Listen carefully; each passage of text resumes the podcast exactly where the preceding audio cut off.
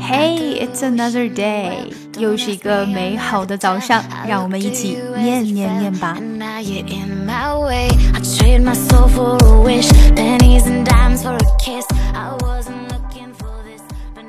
If this is your first time noticing our functional friends, you're not alone.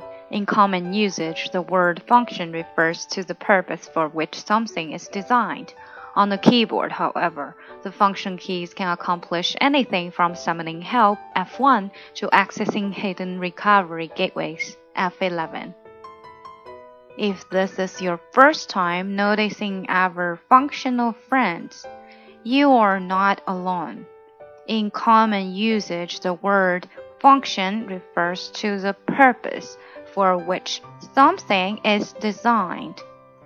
On the keyboard, However, the function keys can accomplish anything from summoning help F1 to accessing hidden recovery gateways F11。想要看文本信息，请关注我们的公众号 ES English，并输入晨读。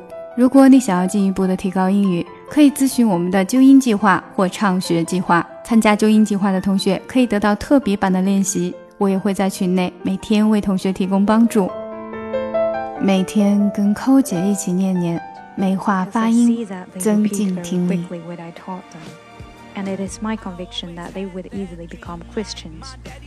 where they seem not to have an effect. Something about that glory just always seemed to bore me.